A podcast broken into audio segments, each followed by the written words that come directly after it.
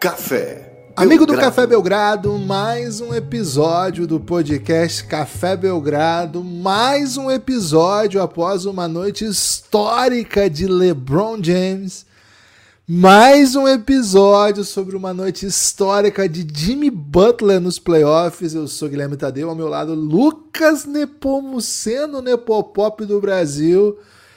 O homem ficou acordado até duas e lá vai, porque tivemos cinco minutinhos de basquete grátis, né? Playoffzinho, quando mete uma prorrogação, pô, não tem como, né? Tem que ficar até o final. Aí o homem acordou seis da manhã, arrumou as crianças, levou para a escola a tempo.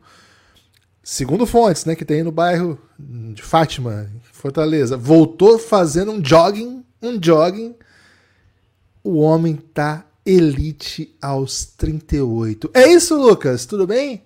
É o grande, você é o grande LeBron James da Podosfera Nacional? Bom dia. Olá, Guilherme, olá, amigos e amigas do Café Belgrado. Jamais, né? Jamais, porque, primeiro, não foi pro jogging hoje, né? Hoje não, não teve pra jogging. Não teve jogging, não? Minhas fontes Cara, erradas? É, essas fontes aí do Barra de Fátima tão fracas, né? O jogo acabou, e como é que dorme depois de um jogo desse, né? Não então, fiquei até umas 12h30, 12h40 ainda, reverberando, e aí acordei assim, mal-humoradíssimo, né? Mal-humoradíssimo. Mas acordei, né? E arrumei duas das três crianças, e levei uma das três também para a escola, né? Que as outras duas vão com, vão com a mãe. Então, me senti muito bem, assim. Foi tipo, foi um pouco parecido com o jogo do LeBron, Guilherme. No auge, porra, no auge, teria feito tudo isso, meti, meti o jogging, né? Voltar para casa, fazer um, um, um, cafezão, sei lá.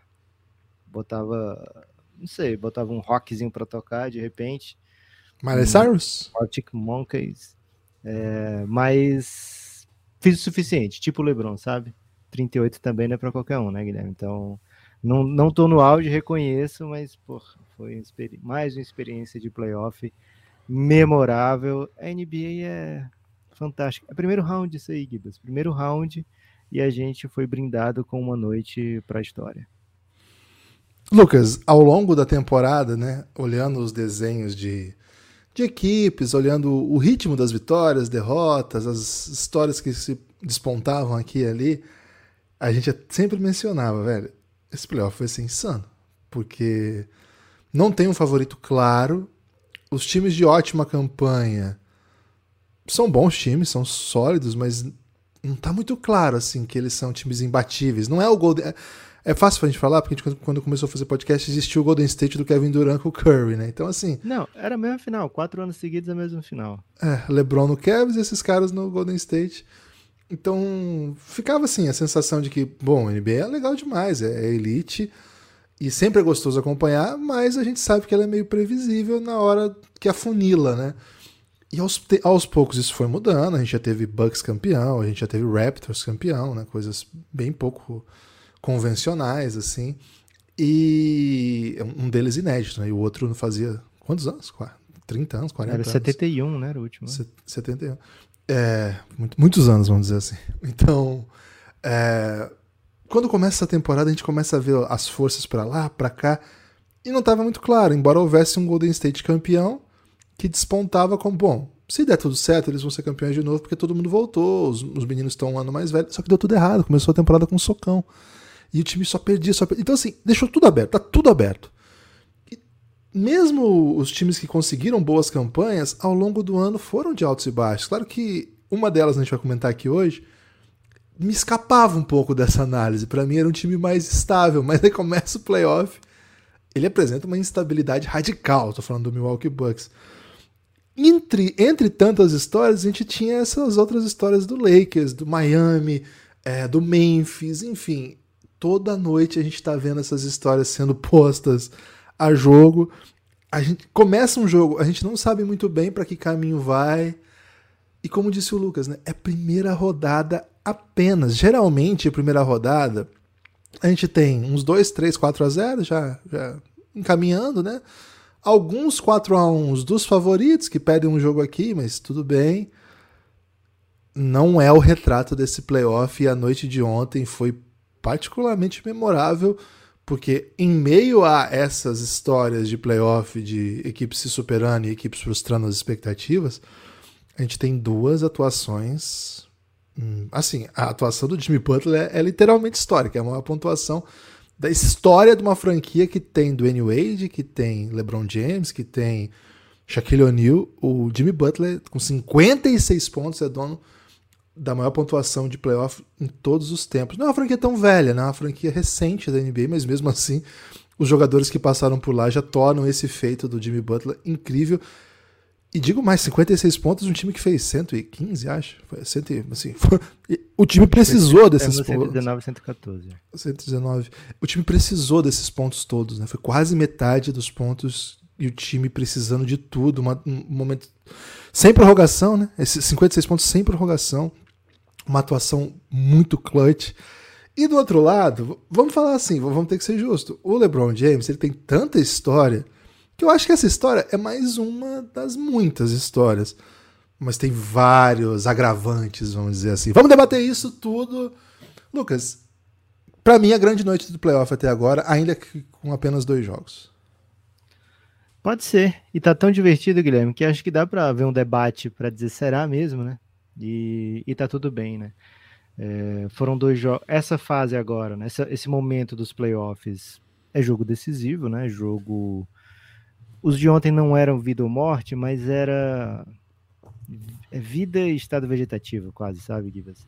Era assim, coisa 3 a 1 A gente falava aqui, né? O Bucks não tá com as coisas na parede ainda, será? É um.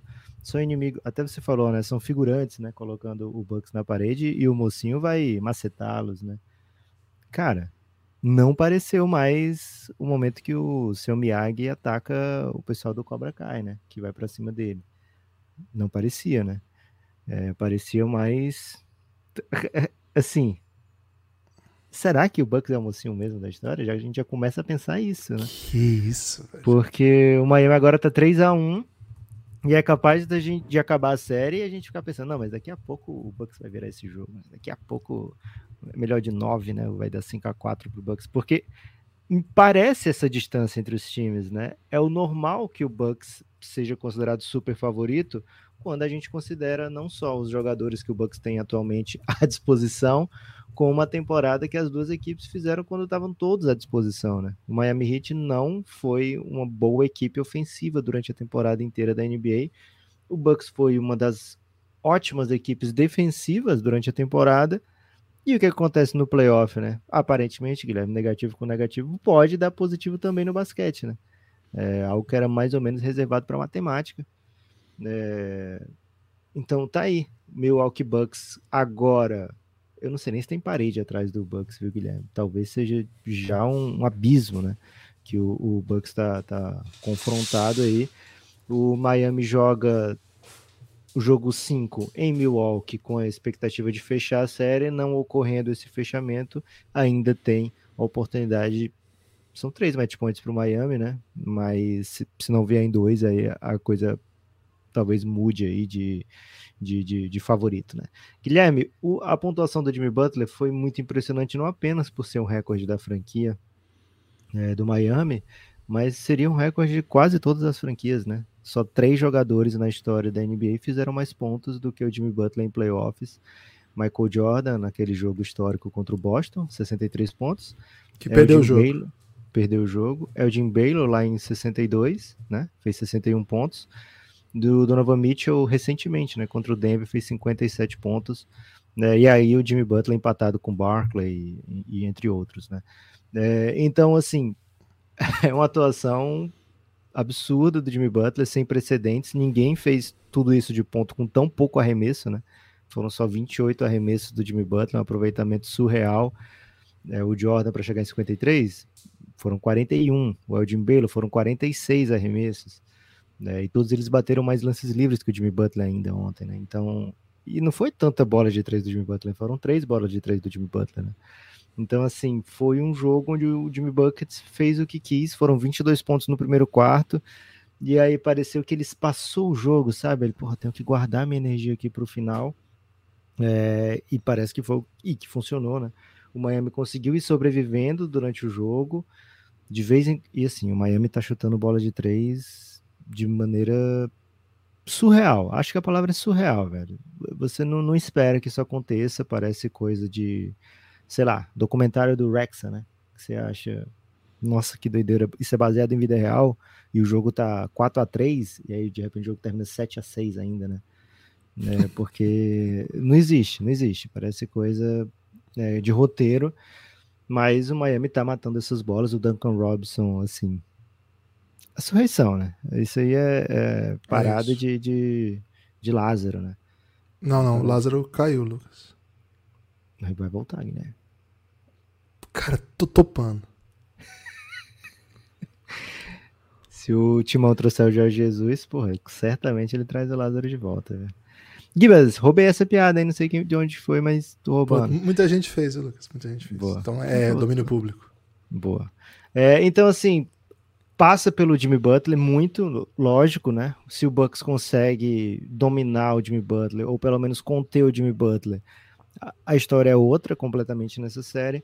Passa sim pelo Jimmy Butler, mas passa por mais do que isso, né? Passa pela velha hate culture, né? Que a gente, quando a gente vê o Miami perder, a gente fala, cadê a hate culture, né? E aí, quando vê o Miami ganhar, fala, caralho, tá aí a hate culture, né? É, uma cena, uma cena do cacete foi o Jimmy Butler fazendo aquela, aquele, aquela comemoração, né? Depois que ele vira o jogo, que essa merda aqui é minha e tal. E aí a câmera dá uma viajada, assim, até achar o Pat, o Pat Riley, né? E o Pat Riley tá dando aquela risada de, de, de eu não vou dizer vilão, velho, aquela, mas aquela risada, assim, de, de que só idoso sabe dar, Guilherme, assim, de tipo, meu garoto, meu menino. Normalmente é um idoso vilão que dá essa risada, né? Mas eu não quero tratar o Pat Riley assim, acordadinho como ele tava. É... Meio máfia, assim, né? Uma coisa meio. Isso, pronto. É, Aquela máfia. Família Sopranos, mas... assim. Pronto. É, um, um, uma máfia com car... Existe máfia com carisma, Guilherme? Não quero aqui passar por assim, máfia, não. Viu? Assim, tipo, não é para existir, mas todo mundo curte um Don Corleone, né? Não é para existir.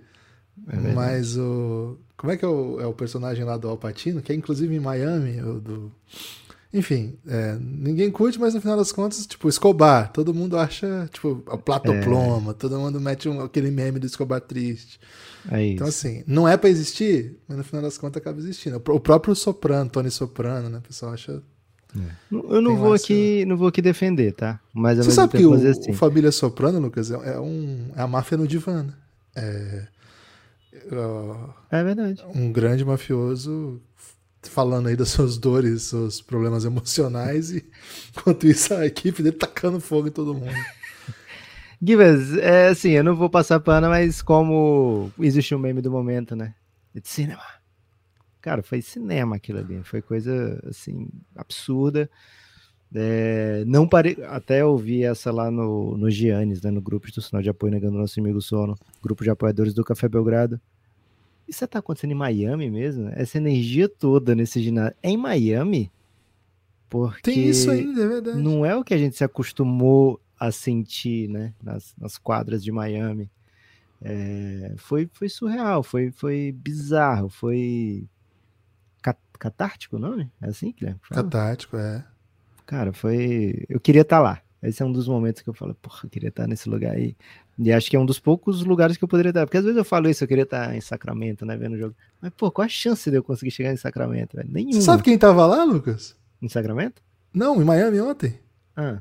O Will, nosso querido apoiador, me mandou foto Ih, de lá. Ih, rapaz. Um salve Maluco, pro Will. Imagina a saudade de Jimmy Bucket. Não, ele mandou para mim antes de começar o jogo, Lucas. A mensagem dele antes do, de começar o jogo. Ele tem uma reunião do trabalho dele em Miami e o pessoal da empresa levou nesse, no, nesse lugar que é só o jogo do Miami Heat para um viciado de NBA, né? Então, eu não sei se eles estavam querendo conquistar o Will, mas conseguiram, viu? E aí começa o jogo. negócio, né? Não, pelo amor de Deus. Aí, nem tinha começado o jogo, ele me mandou assim: vim aqui hoje para matar a saudade do Jimmy Butler. Cara, eu falar o quê, né? Eu peço desculpa, mas você falhou, né? Não tem como matar a saudade depois do que o Jimmy Butler fez, né? Você deu uma, um, um alimento para a saudade que vai tornar a saudade agora imortal. É, mas é isso, Guilherme. Foi uma noite especial, mágica, não só para quem torce Miami, né? Acredito para quem torce pro Bucks sente diferente, né? Tenho certeza disso. Já estive do outro lado, inclusive contra o Bucks, né? É, mas para quem para quem é o NBA, para quem é o basquete, ver essa história, ver, ver o que acontece, esse roteiro todo, cara, é surreal. Do lado do Bucks, Guilherme, vou já deixar você falar bastante, Guilherme, mas do lado do Bucks, a gente aqui é um, somos grandes defensores do Coach Bud, né? Acho que ele coloca o Bucks sempre em condição de disputar título. Não é novidade isso. Desde que ele chegou, o time só conquista muitas e muitas e muitas vitórias, inclusive foi campeão. É... Ontem ele não fez um grande jogo, né? Ontem, assim, ele trouxe algumas ideias que eu acho boas, né?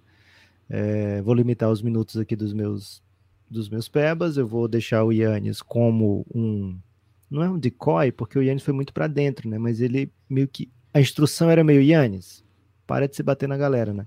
Então foi um jogo de muita assistência do Yannis, né? De muito drive and dish, né? Que você faz o, a infiltração e passa, né?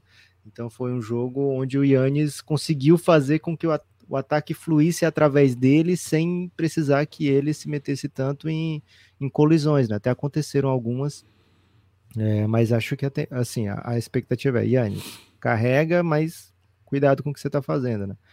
É, então, assim, se a gente pegar o, o, o que o Coach Bud colocou, na maioria do tempo, funcionou, tá? Foi um time que funcionou e funcionou bem, controlou o jogo. É, se você tem aquela estatística, né, de quanto tempo o Miami liderou a partida, cara, o Miami liderou a partida, sei lá, por menos de dois minutos, dois dos 46 minutos, acho que nem isso, né? Né? Então, assim, o Bucks, o Coach Bud colocou o Bucks em situação de vencer. Essa é a verdade, né? Com os melhores jogadores, acho que tem, tem obrigação mesmo de conseguir isso, né? Mas numa, numa run fundamental da partida, ele parece uma coisa tão básica, né? Ah, não pediu tempo. Toda vida que eu vejo um, uma reclamação dessa, ah, meu técnico não pede tempo e tal, eu penso, pô, mas deve ter um motivo para que eles não peçam esse tempo, né? E ontem, qualquer que fosse o motivo, Guilherme, não, não, não parece que, que valeu a pena, né? Não parece que, mesmo, mesmo sem olhar retroativamente, olhando mesmo no calor do jogo, dá uma segurada, né?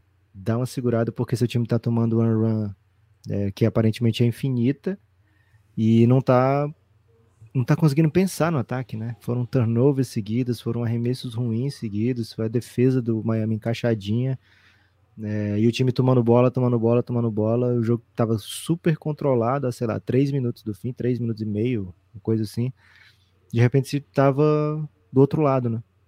Ele para o jogo, o Bucks volta à frente, né? Chega a liderar novamente. Mas ontem era um dia que o Jimmy Butler falou: Não, peraí, pô. Hoje eu não perco nem ferrando, né? E ele não perdeu nem ferrando, Guilherme. É, acho que o, assim, a gente não gosta muito de resumir grandes situações de jogo a atuações individuais e sempre focar, né? Pô, a estrela venceu bem, o, o time venceu, a estrela foi bem, o time perdeu, a estrela frustrou, né? E também nem é o caso de ontem, né? Acho que a estrela do Milwaukee Bucks entregou mais uma atuação muito importante, né? Um triple-double de playoff na casa do adversário para supostamente, né? Para tentar empatar uma série e com 26 pontos, 13 assistências, 10 rebotes. É, mais um triple-double de playoff pro Yannis e é um triple-double cheio também, né? Assim, um triple-double que o time precisa de tudo isso que ele faz para conseguir ser competitivo. Mas acho que essa atuação, assim, cara, não tem muito que não tem muito que procurar além de um momento lendário assim do, do Jimmy Butler, aquele tipo de coisa que ele fez. É muito difícil fazer é, aí você tem que pensar algumas alternativas, né? Que o técnico de fato podia ter buscado alguma outra alternativa, né? Você até falou, o Milwaukee Bucks consegui, esteve em situação de, de segurar, né? O, de, de, levar o jogo, né? O Coach Bud deixou o time em situação de vencer. O time principal, o time que mais jogou, né? Com Joe Holiday, Grayson Allen, Middleton, Yannis e Brook Lopes, ele venceu por 13 pontos, né? É o, o, o plus-minus desse time que mais ficou em quadra é muito positivo. E ele, esse time, assim, ainda teve presente em runs do, do, do, Miami, né? Então, acho que nos bons momentos a vantagem foi ainda maior. É... Tem alternativas para tentar parar o Jimmy? Acho que tem. Você, a, a, gente sempre pensa, pô, você pode dobrar, você pode colocar o, o Jimmy em uma situação de desvantagem. Mas o Jimmy matou bolas que não, não são bolas que ele estava fazendo ao longo da temporada. Por exemplo, umas bolas de três desde o drible, é, do meio da, da, de frente, chegando, chutando. o Jimmy Butler tem essa bola, mas não é o carro-chefe do Jimmy Butler. Quando você prepara para parar um jogador como ele, algumas bolas você até aposta que ele não vai meter, faz parte. Se você matar, se você marcar ele de, de outro jeito, ele vai te fazer um 56 pontos de bandeja, como ele costuma fazer em jogos grandes. Mas ali naquela run, é, você, tem que, você tem que apresentar algumas outras coisas, sabe? É, é fácil falar agora, né? O, o Miami venceu. Cara, mas não é o caso de, de. Eu lembro sempre de um, de um vídeo do Jalen Rose, ele contando a história dos 81 pontos do Kobe, né? E aí ele chega pro Sam Mitchell, né? O Kobe que tava lá com 60 pontos em, algum momento, e, e o, o Jalen Rose conta que chegou pro Sam Mitchell, que era o técnico do Raptors, e falou: Técnico, será que a gente não tem que dobrar agora, né? Será que a gente não tem que tirar a bola do Kobe? E ele fala: Não, não, não, não, vamos assim, né? E, cara, os outros caras do, do Kobe eram Smush Parker, né? Eram uns caras muito exóticos, é. né? E, cara, não é tão diferente assim do que tem entrado para o Miami, né? Tava ontem jogando 14 minutos. Haywood Highsmith, né? Pô, Haywood Highsmith é jogador criado no, no 2K, né? Que o, o Miami Heat conseguiu de alguma forma trazer para a vida real, né? É, então, assim, manda tudo embora, né? Fica no Duncan Robinson, né? Você não pode soltar o Duncan Robinson, que ele tá chutando é, 130% para três pontos nessa série. Mas bota dois no Jimmy Butler, faz o que o Brooklyn fez contra o Philadelphia, né? Fala, não, não, você não vai fazer não, você pode passar para qualquer um, vou deixar todo mundo livre, menos esse cara aqui, é, e você não vai fazer nada, né? Não vou deixar você fazer. Ontem era dia disso, Guilherme, porque... Pelo menos na hora da run, né? Na hora da run. Ali, é, quarto quarto, né? O Jimmy Butler fez 22 no primeiro quarto, aí depois ficou meio assim, né? Meio... É, de boa por ali, né? Esperando a hora de, de voltar a agir, porque além de tudo, o Jimmy Butler trabalha defensivamente, velho. O cara trabalha pra caramba na defesa. Inclusive marcou Yannis em algumas postas, né? Marcou bem. É... Tem hora que você tem que fazer uma coisa mais agressiva, né? É, que nem o Nick Nurse fez naquela série contra o, o Golden State. O Nick Nurse trouxe o Box and One pra NBA, virou chacota no dia Hoje, direto tem boxe em posses defensivas na NBA, né? Porque às vezes que é, é, ficam quatro na zona e um marcando individual que não, não, não tem espaço para nada, né? E aí a tendência é que os outros quatro fiquem sempre mais livres, né? Ficam mais ou menos quatro contra três o tempo todo. É, então, às vezes você tem que dar esse, esse, esse passo da doideira, né? E acho que isso faltou pro, pro Coach Bud. Assim, o time tinha o Caleb Martin em quadra, boa parte dessa run, que também mata a bola. Ontem tava 2 de 3, mata essa bola. E tava o Duncan Robinson super quente. É, tinha o Kyle Lowry que chuta livre também, é, não nessa série, né, mas ao, ao longo do... Mesmo no play-in teve, teve bons jogos de, de, chutador, assim, acho que lembro no jogo até dele, que eles perderam, ele matou, sei lá, seis bolas, não foi? Foi uma coisa meio, meio fora do normal, assim. Só que assim, ainda assim, o time ainda joga com um pivô que não chuta. Sabe assim, o time joga com um pivô que não chuta, então você pode fazer um tipo de defesa que, que até em algum limite você não, não sofre tanto. Pro, é, não é legal ficar tomando bandeja, tomando dunk um jogo desse, mas você pode até fazer uma cobertura, né? Com, eles têm protetor de eles têm o Yannis Antetokounmpo para fazer cobertura. Enfim, é, é, certamente o coach Bud tá, tá pensando no que ele poderia ter feito diferente ontem. Certamente ele tinha esse arsenal de opções, né, de como cobrir esse time do Miami. O que a gente sabe é que esse time não é imparável. Esse é um time que tem muitas possibilidades de você conter, que tem muitos caminhos para que você limite as ações ofensivas. A ponto de o principal jogador do time precisar fazer 56 pontos para o time ganhar de virada numa pauleira danada é, e uma atuação que é histórica para a franquia. Então, quando um time como o Milwaukee Bucks perde numa situação como essa, acho que acho que o Coach Bud tem que dar resposta sim. Acho que esse final de jogo, a gente como grande defensor do Coach Bud tem que ser justo. Esse final de jogo não tem não tem muito cabimento, né, do ponto de vista de quem está tomando essas cestas todas do Jimmy. Agora, isso não invalida o fato de que o Jimmy é, é um monstro. É, não consigo entender o que, que ele faz, como é que funciona a mentalidade, a, a estratégia física dele de, ao longo da temporada, mas é, é, acho que é disparado o maior gap, assim, né? A maior diferença entre jogador de temporada regular e jogador de playoff, né? O Jimmy Butler de fato. Perguntaram pra ele na, na pós, na, no pós-jogo, né? Do playoff Jimmy. Ele começou a rachar e falou: Cara, isso não existe, não. Isso é o pessoal que fala, não existe. Pô, ele tá 36 de média nessa série, Guilherme. Não, matando Butler, 50% de bola de três pontos. O, o Jimmy Butler entra na conversa de melhor jogador da NBA quando começa o playoff. E ele não entra nessa conversa quando tem temporada regular. E desde a bolha, a gente fala do Jimmy Butler. Antes já falava-se dele como potencial MVP lá no Chicago Bulls, quando o time começou a perder peças, todo mundo saiu, ele foi ficando e o time era muito competitivo. Então tinha essa expectativa que ele pudesse ser MVP da NBA. Mas depois disso, depois que ele saiu, a gente não falava do Jimmy como um dos melhores da liga, da liga. Mas desde a bolha, todo playoff a gente olha pro Jimmy Butler e fala assim, cara, teve um que não, né? Teve um o que eles perderam pro, pro Bucks que não. Foi pro Bucks? Não, né? Foi, foi. pro foi pro Bucks. É, tirando esse, o da bolha e o passado, e agora esse, nesses três playoffs, o Jimmy Butler entrou para a conversa de melhor jogador da liga. Acho que existe um caso para dizer que ele é o melhor jogador do primeiro round de playoff. Acho que existe quase não, acho que é, é bem sólido, ele é o favorito nesse, nesse debate. Então, é impressionante. Eu, eu não sei muito bem explicar. Eu entendo que é, um, é uma mentalidade, mas Pô, mentalidade, velho. Todo jogador da NBA, para chegar nesse nível, chega em pós-temporada, eles estão com mentalidade vencedora. Tá enfrentando um Tetocumpo. Que isso? Quer falar de mentalidade? O Tetocumpo é o cara que meteu 50 pontos num jogo decisivo de final de NBA. Não falta mentalidade para ele. Cara, não sei. Eu não sei explicar, não. É, eu só sei que Jimmy Butler é, é uma experiência, né? E depois do jogo ele falou que o MVP dele é o Embiid, né? e o Embiid, depois do jogo, também tweetou sobre Jimmy Butler.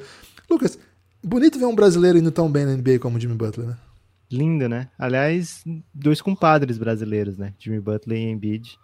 É... Fazia tempo que o Brasil não tinha dois jogadores tão proeminentes assim, né? É, Gibas, primeiro contra o oitavo, 3 a 1 pro oitavo. E a gente lembra, né? O Dallas desistiu da temporada. Porque, ah, sei lá, ir pra playoff pra quê, né? É inaceitável. Você se coloca em situações, né? O Miami Heat se colocou em situação de acreditar e, porra, tamo aí, né? 3 a 1 uma chance assim, melhor do que a encomenda, né? De agora ir para para uma segunda rodada de playoff. Do outro lado vem um time certamente inferior ao Milwaukee Bucks, certamente inferior ao Milwaukee Bucks, vindo Cavs, vindo Knicks, vindo um combinado de Cavs e Knicks, o Bucks é superior, né? Não quer dizer que o Miami Heat vá superar também essa. É um matchup que o Heat gosta, né? Contra o Bucks. Né, são jogos muito físicos, muito intensos, muitas vezes decididos em, em poucos detalhes. Né, e o Miami Heat não, não afina para o Bucks, né? Não, não, não se entrega. Acho que é uma grande qualidade dessa equipe do Miami. E outra, né? A série não acabou. O Bucks tem, tem time, tem elenco, tem dois possíveis jogos. Né? Tem um jogo em casa agora é, e mais um, um jogo 7 que se acontecer é também Milwaukee, né? Então é, não é uma situação de 3 a 1 com dois jogos fora, né? Que é o caso do Clippers, por exemplo, Clippers e do Minnesota, né? Você tá 1 a 3 e teria que ganhar o 5 e o 7 fora de casa, né? É, é, bem mais duro do que os casos de Memphis e Milwaukee que precisam vencer é, um jogo fora apenas e dois em casa, né? Mas o problema é que você já perdeu três para esses times, quer dizer que você não está conseguindo macetar esses times. Mas de qualquer forma, Guilherme, uma, uma atuação mágica, antológica e ainda assim, é, mesmo com o Miami chutando 60 de, sei lá, 120, acho que é essa a estatística, velho, do, do Miami, 60 de 126 para 3 na, na série é muito aproveitamento, é muita cesta, né? O Duncan Robinson tá chutando, sei lá, 80%, 8 para 3 pontos, tá surreal. Mesmo assim, o Bucks não pode pensar, ah, se eu, se eu for muito agressivo no Jimmy Butler, o Caleb Martin vai ficar livre, né? O Max Struz vai ficar livre, o Kyle Lowry vai ficar livre, o Gabe Vincent vai ficar livre. Cara, foda-se, né? Foda-se. Você faz outra pessoa te derrotar, você faz outra pessoa te bater. Né? O Jimmy Butler teve uma noite para a história, Guilherme. Uma noite para a história, uma noite. Né? É tão surreal que eu não sei se é o melhor jogo que ele já fez em playoff, né? O cara é muito. Ele fez uma das maiores atuações da história de playoff e eu não sei se é o melhor jogo que ele já fez em playoff. Esse é o nível do Jimmy Butler de playoffs. É, 3 a 1 Miami, Guilherme. Como é que você descreveria a situação do Bucks aí com as palavras costas, parede, abismo ou espinhos gigantes? É, ontem eu disse que a situação não era de costas na parede, né? Era a situação de filme em que o protagonista está sendo atacado por figurantes e poderia muito bem dar uma surra neles ali, né? Agora, deveria Lucas, até dar surra. Né? Deveria, tá em situação de, de dar surra. Ainda mais quando. É pra isso. E quando anuncia que vai voltar o, o Yannis, pô, pelo amor de Deus, né? É... é tipo quando o Power Rangers está perdendo, aí vamos, vamos montar o Megazord logo? Vamos. Aí eles montam é. o Megazord. Pô, essa referência eu tenho. Essa referência, curiosamente eu tenho. E aí, hoje é outra, né? Hoje já é. Porra. Cara, eu vou falar o que é filme europeu, né? Filme europeu? É, filme europeu, o protagonista morre, o vilão fica triste. Enfim, hum. depois você, o vilão tem sofisticação, você fica pensando se o cara. É Mubi, né? Filme do Mubi. Você fica pensando, né? Se o. Pô, Não será é tipo que esse... o Infiltrados, Guilherme? Porque o Infiltrados. Assim, se tem o Matt Damon, a tendência é que você gostar do Matt Damon, né? Só que o Matt Damon é otário, no fim das contas, né? Pode Ele estar no é Mubi, o... de repente, esse filme, né? Porque ah. qual que é a ideia, né? Pô, sofisticação, né? Já o, o, o roteiro tem um, um pouco mais de nuance, né? Você começa a pensar assim, então, peraí, peraí. Eu tava torcendo pro. Eu tava achando que ia dar a lógica, tava achando o filme normal.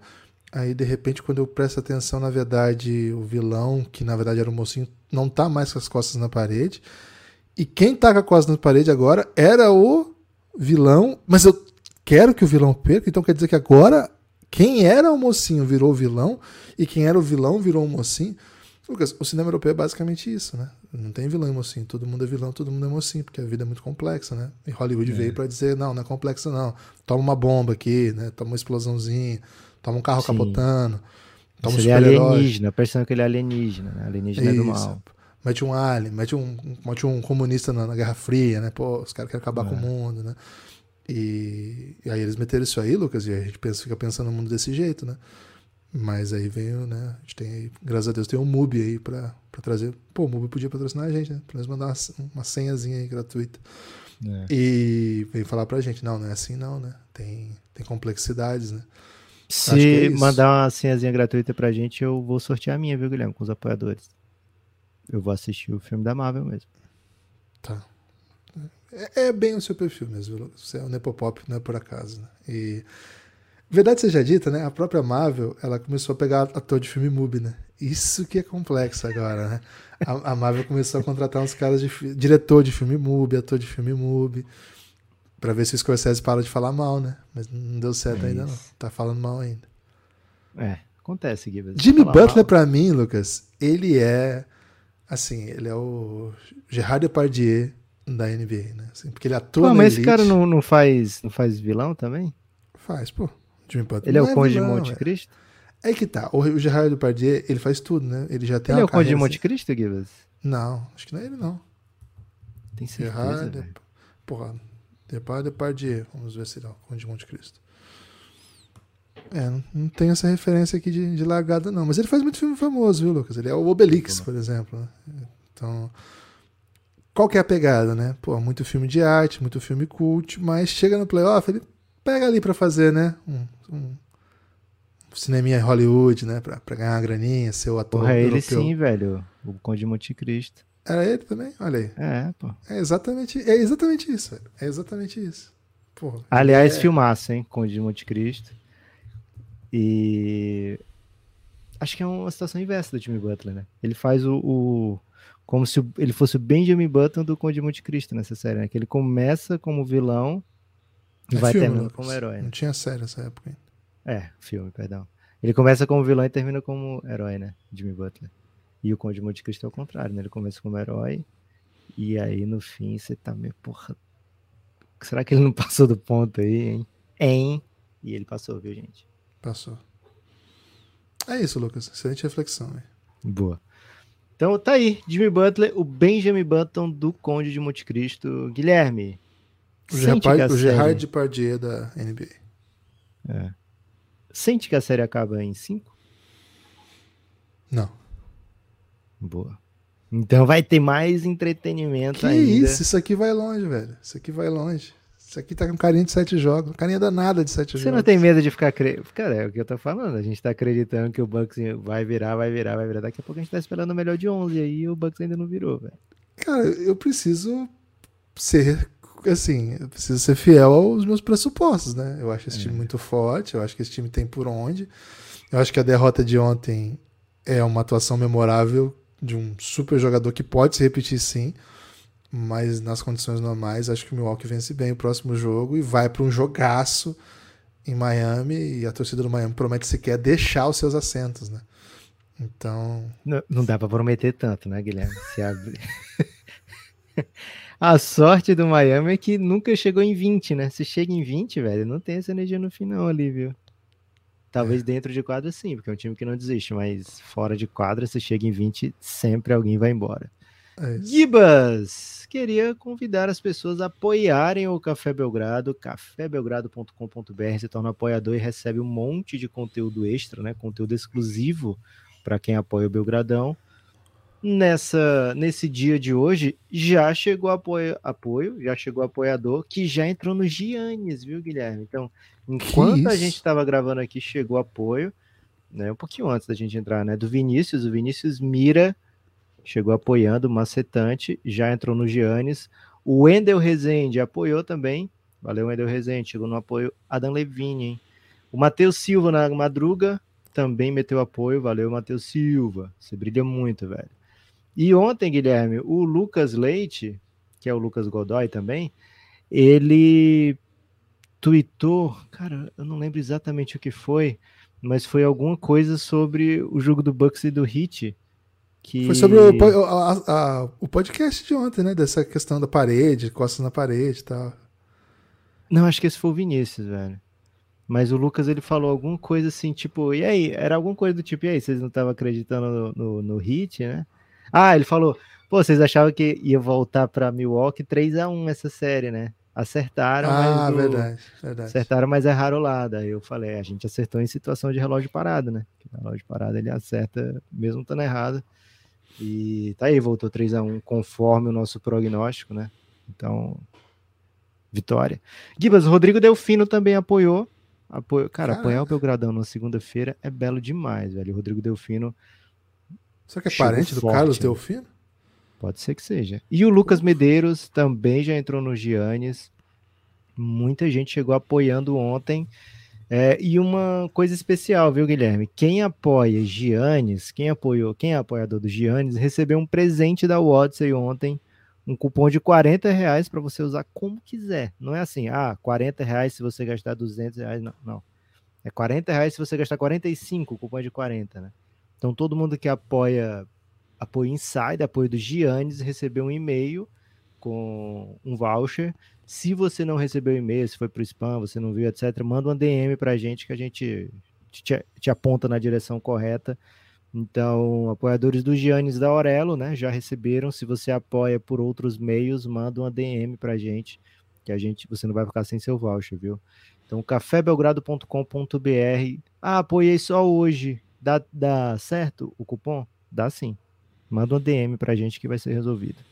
É isso, a Odyssey é parceira do Café Belgrado, lá tem a nossa loja, né? Por exemplo, uma caneca do Belgradão é 45, velho. Se o cara ganhar um voucher de 40, Lucas, pô, só fazer as contas. Faz as né? contas. Faz, Faz, as, as contas. contas. A camisa, por exemplo, a camisa Michael Scott, né? Super Hero, 79, velho. Com 40 de voucher, pô, faz as contas, né? Lenin de 3. Pô, Lenin de 3, 79. Várias cores, hein? Tamanhos, tem todos os tamanhos. Faz as contas. Usa o voucher. E assim, que, tô, tava tá pedindo pra pessoa fazer as contas que você não tá conseguindo fazer as contas. É, exato, ali. exato. Pô, okay. Lucas, eu fui dormir 3 e 15. 3 e 15 fui dormir. Então, assim, o, o cara tá ouvindo o Café Belgrado, queria, pô, queria, queria adquirir esse produto aí, mas não sou apoiador. Pô, olha que, olha a dica, velho. Apoia a partir de 9 reais. Você não ganha esse voucher. Você é. só, tem, só, tem, só tem conteúdo de qualidade. Mas com 20 reais, você ganha um voucher de 4. Cara, nós estamos pagando, nós estamos dando dinheiro para as pessoas nos apoiarem. É exatamente isso, Guilherme. É um esquema de pirâmide. É isso. É um esquema de pirâmide. então, ó, cafébelgrado.com.br. Apoie agora cafébelgrado.com.br. Vem pro Giannis. Se você já é apoiador de 9, cara, esse é o momento. Vem pro, vem pro Giannis. Você continua consumindo esse conteúdo maravilhoso que você consome. Você vem para esse grupo maravilhoso, vou usar maravilhoso muitas vezes agora. E você ainda ganha. Olha só, para quem tá no 9, Lucas, é mais. Você dá um upgrade de 11 reais e recebe um voucher de 40. Mais uma vez, faça as contas.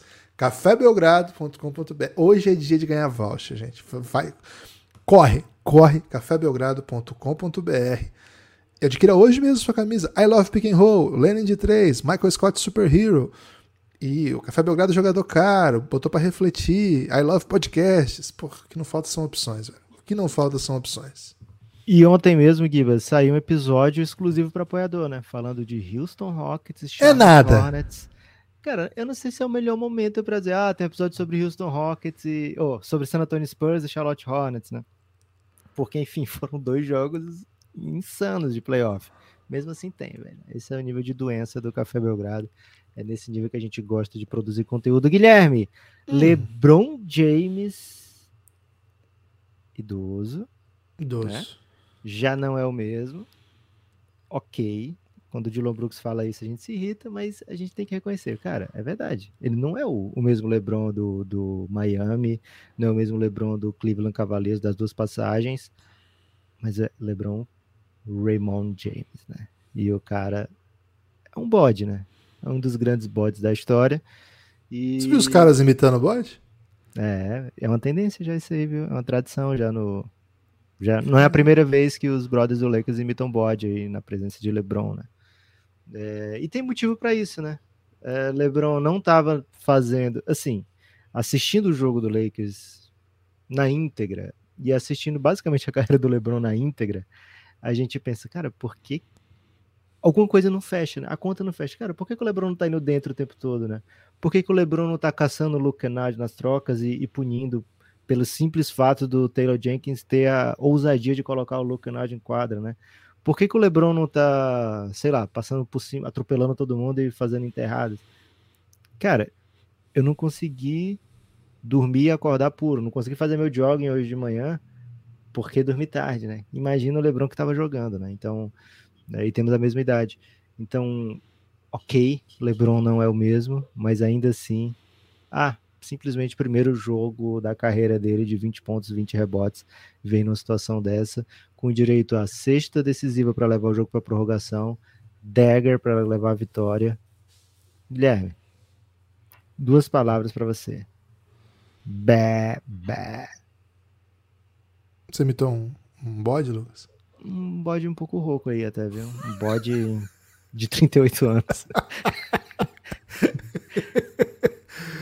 22 pontos, 20 rebotes, 7 assistências, 2 tocos, 8-18 de aproveitamento. Uma noite que ele chutou mal, né? 1 para 7.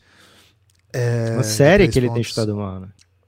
E que os dois times, aliás, não, não chegaram ainda para a bola de 3, né? O Memphis ontem 21 o Lakers 27% em baixo volume ainda, né? Então, é, só que o Lakers ele não mata muita bola, mas ele joga muita transição, né? Joga muita velocidade. É, tem sido uma das apostas do Darvin Ham. E. Poxa. Não quando tá todo mundo esgotado, né? Quando tá todo mundo esgotado. Não, vira... é bola no Lebron, Lebron quica, quica, quica. É. é. uma. Foi um jogo que o Memphis conseguiu voltar pro jogo, assim, né? Tá, em vários momentos parecia que, que não que o Lakers ia dominar, mas o Memphis voltava. É... Cara, tô um pouco incomodado com o Jamoran. É... Claramente, assim, tá, tá um pouco fora do normal, assim, né? O jeito que ele tá jogando, a gente vê que não é só o fato dele não... Isso já é um absurdo, né? Ele só quicar com a mão esquerda, que nem é a mão predominante, e ainda conseguir ser jogável. Esse é o tamanho do, do jogador que é o Jamoran.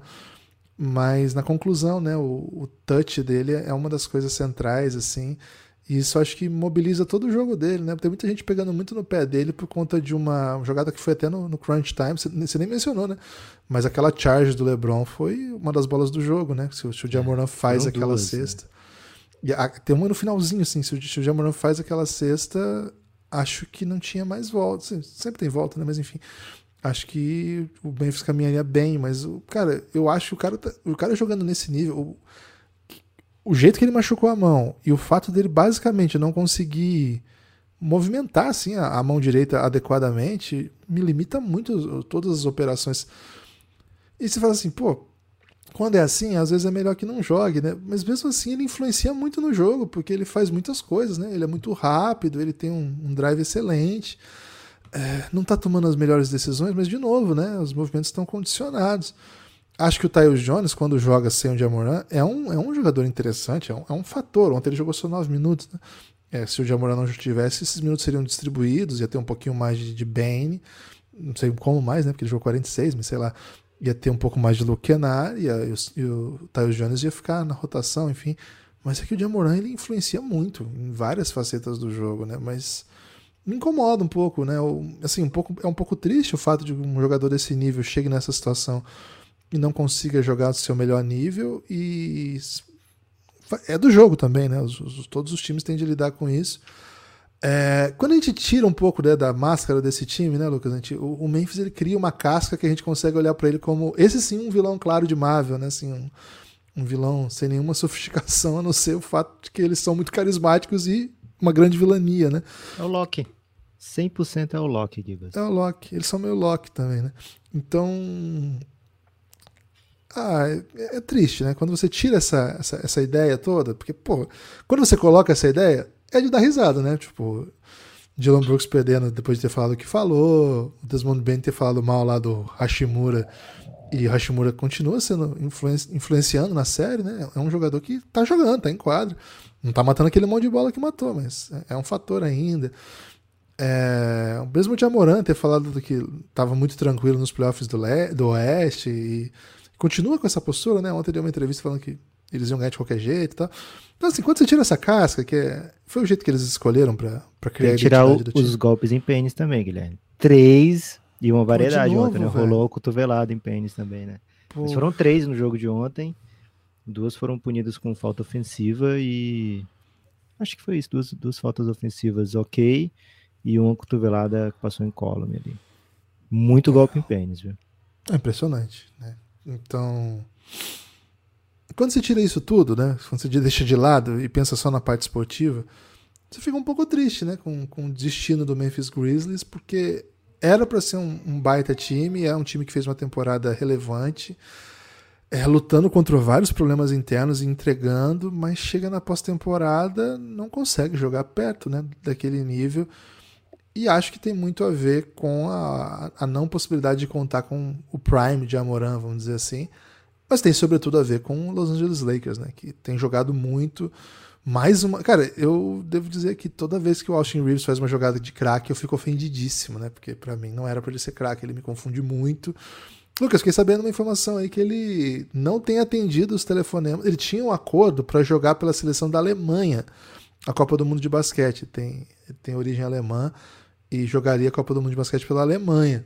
Só que já tem umas semanas que a Federação Alemã, os dirigentes ligam para ele, ele não atende, Lucas. Ele sequer tá atendendo também, ligações. Vai ligar na hora do, do playoff, velho. Pelo amor de Deus. Porra, mas é só pra saber se o cara vai aceitar a convocação ou não, velho. Pra falar não, então, né?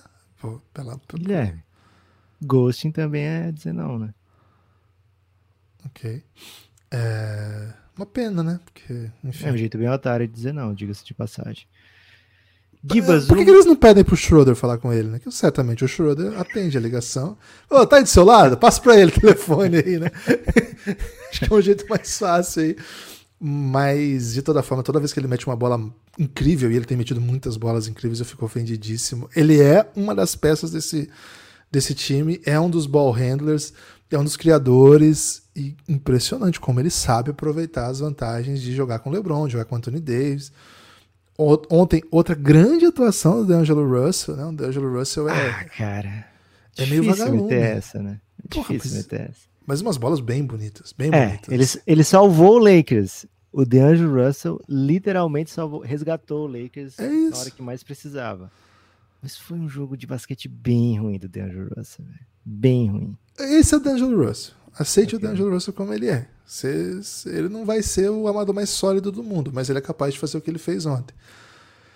Enfim, acho que o Lakers é um time cheio de problemas. Os problemas são bem visíveis durante o jogo. Você, você fica irritado incontáveis vezes. Mas esse time foi assim um ano inteiro e foi encontrando soluções, a chegada de novos jogadores. acho que isso potencializou demais o elenco. O que o Jared Vanderbilt contribui, eu acho impressionante, sempre. É, Anthony Davis, a gente não sabe se ele está saudável, mas enquanto ele fica jogável, e ele é um fator, né? Mesmo ontem, é, boa parte do jogo não conseguindo ser alguém dominante, como de costume, né? O Anthony Davis não é um. O Anthony Davis pegar esse time do Memphis, que não tem jogador na sua. Na sua não sei, do seu calibre. É, para ter que defender, o Jerry Jackson Jr. é um jogador defensivo impressionante. Mas o Anthony Davis não precisa assim, nossa, vou tirar a noite hoje para defender o JJJ, vou me encher de faltas aqui. Quando é esse desenho, a gente espera do Anthony Davis o tempo todo efetivo no ataque, sabe? Não é como se ele tivesse que defender jogadores como Jokic, como Embiid, que pô, destrói o cara, carrega de falta, foi complicado. O JJJ, assim, ele poderia ser um pivô ofensivo relevante, mas ele optou outro caminho e é lindo o caminho que ele optou, ele é um grande jogador. Agora, eu esperava do Anthony Davis mais volume, mais dominância. Ele é esse tipo de jogador, mas a gente nunca sabe se ele tá inteiro, né? Ele faz, faz sei lá, sete dias ele tava falando que não tava sentindo o próprio braço, velho. Então, é o que ele pode entregar. E aí ele é, ele é grande, ele tem talento, ele faz boas leituras. Cara, o time do, do, do Lakers é isso aí e vai vencendo e vai vencendo. Aí sim acho que dá para dizer com tranquilidade, porque o LeBron James é um animal, é uma lenda. Esse jogo não seria vencido ontem sem LeBron James, assim, nem de perto. Ele é... a bola que ele mete para empatar o jogo é uma bola dificílima, dificílima. Jogando contra um contra um bom defensor, com a cobertura do melhor defensor da NBA nessa temporada. Cara, é uma bola de GOAT, é uma bola de, de estrela, é uma bola que faz com que o Lakers entre com condição de vencer o jogo no, no, na prorrogação. É, e o time do, do Memphis está muito curto, né? Você obrigar esse time a continuar jogando mais cinco minutos é, é cruel, assim. Eles não, não conseguem. O time já, já chega se arrastando. E o, o Lakers também tem alta minutagem, mas se você pegar assim, os seus jogadores coadjuvantes, eles jogam ali 20, 30, 26, né? Ontem o, o Memphis, todo mundo 40, né? Quem não jogou 40 jogou 13, entendeu? Esse é o, esse é o drama, assim, do, do que o Memphis está conseguindo colocar em quadra. Lucas, acho, acho que essa série tomou. Essa sim, né? Eu tava com outra narrativa com essa série. Na minha cabeça, o Memphis muito melhor que o Lakers, com muito menos problemas. Claro que o começo da série, pô, de um lado o, um cara fala que não tá sentindo o braço, do outro lado o cara tem uma lesão horripilante no punho e começa a jogar só com a outra mão. É, acho que isso condiciona, né? Duas estrelas do, da série com problemas e me parece que o Memphis está sentindo muito, muito mais os problemas do Jamoran do que o Lakers do, do Anthony Davis, que tá aí, tá jogando. Os dois estão jogando, né? Mas me parece que o Jamoran tá mais longe do, do que ele é capaz de fazer. É a pena do, do que o Memphis tenha desperdiçado, né? Outra grande atuação do Desmond Bain, um dos, dos acho que um dos jogadores mais underrated da NBA hoje. Enfim, é, essa série está caminhando para um, um, um, um fim, viu, Lucas? Eu tô, tenho menos crença nesse Memphis do que eu tenho naquele Milwaukee. É, acho que, assim, são tanto Miami não não tem o, a profundidade do Lakers, né? Principalmente nesse momento como o Memphis não tem a do Bucks, né? Então é, acho que a diferença entre as equipes lá é maior do que aqui, né? É... Desculpa, é bem maior do que aqui. Então você tá 3 a 1 aqui, não era muito claro, né? Quem era o, melhor time entrando nessa série. A gente até falou isso no preview, né? Que era, um, era o favorito entrava com o Azarão nessa série, e, independente de quem você considerasse favorito ou Azarão. Então lá parece mais reversível do que aqui, mas em defesa assim da reversibilidade, digamos assim, dessa série, é... o Lakers tem uns problemas assim bem bem notórios, né? Por exemplo, o DeAngelo Russell que foi fundamental para o Lakers ser resgatado nesse jogo, né? Para o Lakers é, ter chance de vencer, para que no final tivesse a oportunidade de vencer. Ele foi muito negativo no jogo de ontem, né? As pessoas passavam pelo DeAngelo Russell como se ele fosse, sei lá, eu defendendo, né? era muito tranquilo passar pelo D'Angelo Russell. E isso causa buracos na defesa do Lakers, que é difícil de, mesmo você tendo um LeBron super engajado, como ele tem sido nesses playoffs, defensivamente, mesmo você tendo um Anthony Davis que bloqueia, sei lá, um a cada três arremessos na redondeza, né? O, Anthony Davis está com mais de cinco tocos por jogo nessa, nessa série. É... Mesmo nesse nível de, de, de cobertura, ainda assim causa muito problema, né? Você ter esse jogador em quadra. Então o time fica tentando. Ontem a solução, por muitas vezes, foi o Dennis Schroeder, e aí o Dennis Schroeder começa a errar ofensivamente, né? Ele não tem, é, não é sempre que ele tá on ofensivamente, não é sempre que o arremesso dele cai. E ontem foram muitas turnovers, mas aí o Dennis Russell já tinha saído por faltas também, então só tinha ele mesmo, né? E na prorrogação a coisa foi feia. O LeBron claramente falava: pô, preciso descansar nessa posse aqui. Vai lá, Dennis, procura uma jogada de você e o Anthony Davis. Essa jogada nunca saiu, nunca deu certo e foram turnovers ali que deixaram o Memphis ter né, sempre continuar acreditando, né? Então, assim, o Lakers tem algumas, alguns problemas e o Memphis não matou bola na série ainda, né? O Memphis tem é, muito volume do Desmond Bain, que é um excelente chutador. Nessa série está abaixo de 30%. O único que está chutando, é, que era para estar tá chutando bem e está chutando bem é o Luke Nard, mas aí você deixa ele em quadra, é, nem sempre vai ser positivo para o seu time, porque é, um jogador para Austin Reeves atacar, é um jogador para o Dennis Schroeder atacar, é um jogador para sei lá, para o Rui Hashimura atacar. Onde você tentar escolher, esconder o Luke Nard, o Lakers vai atrás, né? O Lakers vai vai tomar vantagem, né? Vai utilizar essa vantagem, né? O, o fato dele não ser um bom marcador. É, Dylan Brooks chutando abaixo da crítica nessa série.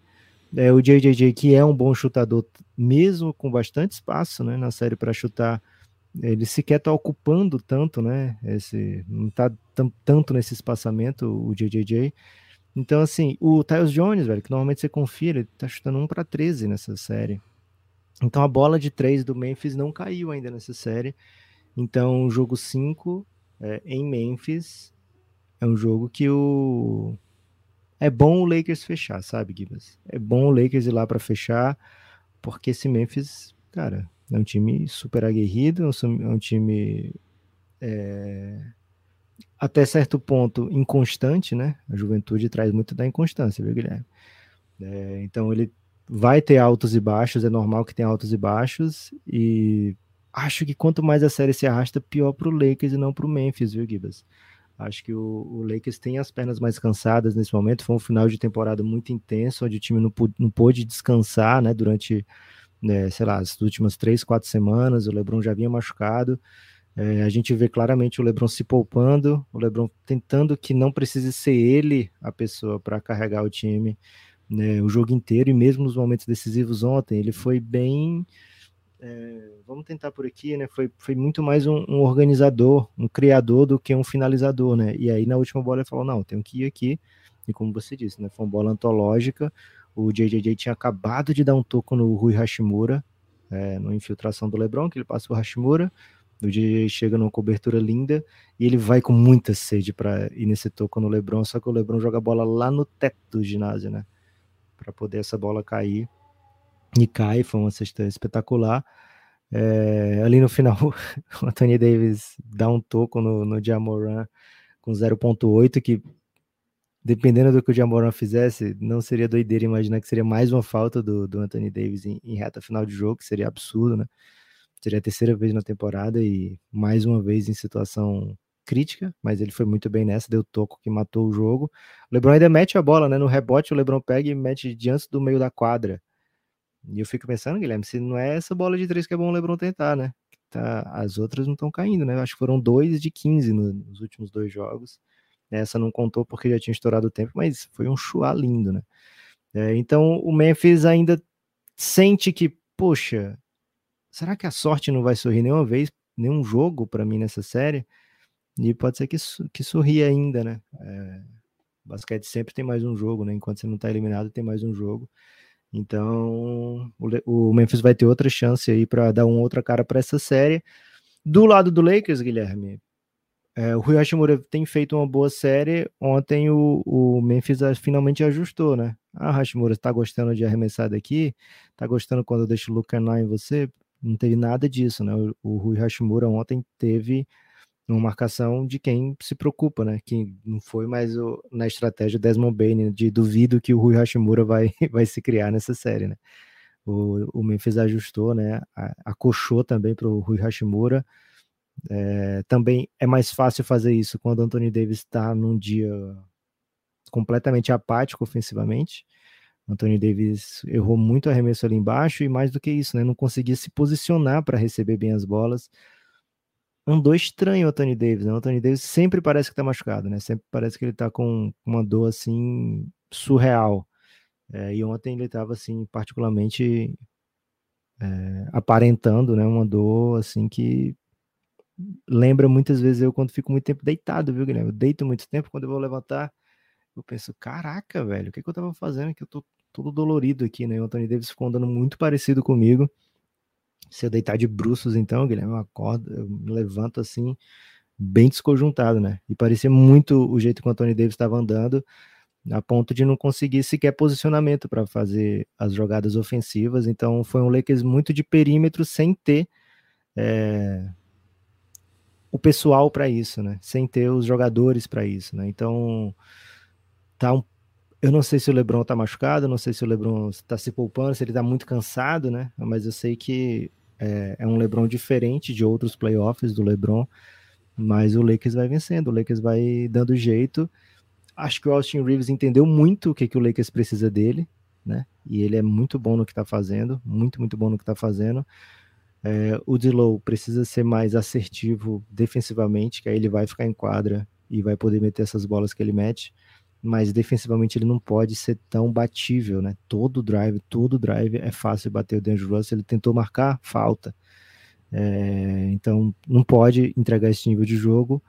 E o especialista Malik Beasley tem que ser especializado, né, Guilherme? Recebemos essa denúncia ontem lá no Giannis que ele parece um especialista muito defasado, né? Talvez aquele especialista. Ah, é um programador, né? E aí ver o cara programa em COBOL. Então, essa referência é. eu não tenho, velho. Eu também não tenho Givers, mas meu pai que fala de COBOL, né? Você lembra que é um muito antigo. Então é um especialista que precisa meter bola, né? Precisa fazer um, um curso aí, né? Fazer pontos, né? Na, o Conselho de Contabilidade, Guilherme, ele exige que se você vai assinar balanços, você tem que ter um número X de pontos, né? É de, é, você tem é, muitos pontos? Educação continuada, né? Cara, eu tenho, só, tenho sempre só o limite para poder continuar assinando balanços. Né? Boa. Então, Malik Beasley acho que nem isso, né? Porque a bola dele não tá caindo, e se a bola dele não vai cair, não tem para que o Darvin Ham deixar ele em quadra, né? Então, grande vitória do Lakers, um jogo é, cansativo, um jogo memorável, um jogo assim que suga toda a energia, né? Até de quem tá assistindo. Eu não tava torcendo para ninguém, cara. Eu tava torcendo pro, pro jogo ser espetacular e fiquei sem fôlego, né? Fiquei extasiado. É... Sensacional, noite sensacional de basquete da NBA. É, Lakers 3 a 1 é... Guilherme, quem passar aqui pega o vencedor de Golden State Sacramento Kings e tem uma grande notícia do dia que é a lesão do Darren Fox, né? Uma fratura na mão do Darren Fox. É, lembrando que o Sabonis está jogando com, com a mão fraturada, com o dedo fraturado também, né? Do Darren Fox é no indicador da mão que ele arremessa, né? Então, tá dúvida para o próximo jogo. E sim, hoje, se você olhar, tá se desenhando um Golden State contra Lakers no semifinal de conferência. e talvez não parecesse que fosse para esse caminho, né? É, certamente a série do Sacramento foi uma grande reviravolta. A série do Lakers era uma, uma cara de sete jogos, né? Então, assim, você pensa em sete jogos e você pensa que o sétimo jogo é em Memphis. É, a vantagem não é do Lakers, né? Mas parece que o, o basquete quer que esse confronto aconteça, Guilherme. Hoje, se você for na KTO meter sua bet, vai ver que Lakers é favoritaço e o Golden State favoritaço nessas séries. Então, Tá aí, para você que curte um basquetinho, drama de playoff, Guilherme. Tem destaque final, Lucas? Gibas, meu destaque final é pedir, né? Encarecidamente, porque as pessoas apoiam o Café Belgrado, cafébelgrado.com.br. Apoie e vem pro Giannis, cara, porque é muito divertido curtir uma noite de playoff ao lado do pessoal do Giannis. Ontem foi foi espetacular, né? Foi Vou usar catártico de novo, Guilherme? Porque, porra, polissílaba, é, que nunca é usada, e com chance de usar duas vezes no mesmo podcast, eu não posso deixar passar, né? E proparoxítona, né? Também, né? É, e aí, viver essa noite intensa no Giannis, e assim, só esses dois jogos rolando, tem um lado ruim que você sempre curte três jogos, ou quatro até, mas tem um lado bom que tá todo mundo vendo a mesma coisa, né? Então foi, foi especial, foi lindo. Menos eu, porque o meu aplicativo, Guilherme, da, do NBA TV, na hora que eu dou o play, às vezes ele vai para o começo da transmissão, não sei porquê, em vez de ir para o meu faz tá isso aí atual. também. E aí, é, eu fiquei vendo o jogo do Bucks, tava 10 minutos atrás, eu não sabia disso, e só percebi quando alguém falou, porra, 22 pontos no primeiro quarto, e o Diego tava tipo com 14, eu, peraí, como assim, velho? Que delay é esse? E aí foi que eu vi que eu tava atrasado, né? Mas aí é bom também, porque você vai passando na hora dos timeouts, né, e rapidamente você empata com a galera. Foi demais viver esses dois jogos ao lado do pessoal lá do Giannis, um abraço e um salve especial. Aliás, o João Guilherme, Guilherme, ele falou o seguinte: quando forem gravar o reinado sobre esse dia, lembra da gente aqui no Giannis. Vamos lembrar, certamente vamos lembrar. Meu destaque final é apoio o Café Belgrado, cafébelgrado.com.br. Você pode apoiar de várias maneiras, né? Primeiro, ouvindo. Segundo, indicando para os seus amigos. Terceiro, ouvindo na Aurelo, que é o único aplicativo que remunera o criador de conteúdo. E é um ótimo aplicativo de podcast. Acredite, se você começar a usar, você não vai parar mais, viu? Até porque lá você recebe newsletter do Belgradão, pode interagir lá mesmo. Cara, é muito legal. Entra aí, Orelo, que você vai, você vai se amarrar, como diria o jovem dos anos 80, né? Aí tem as, as outras maneiras de contribuir com o Belgradão. Por exemplo, apoiando a Fé Belgrado a partir de R$ reais, a partir de R$ reais. Cada uma, cada tipo de apoio tem um tipo de, de recompensa e você vai gostar bastante. Valeu? Forte abraço e espalhe por aí que você ouve o Café Belgrado.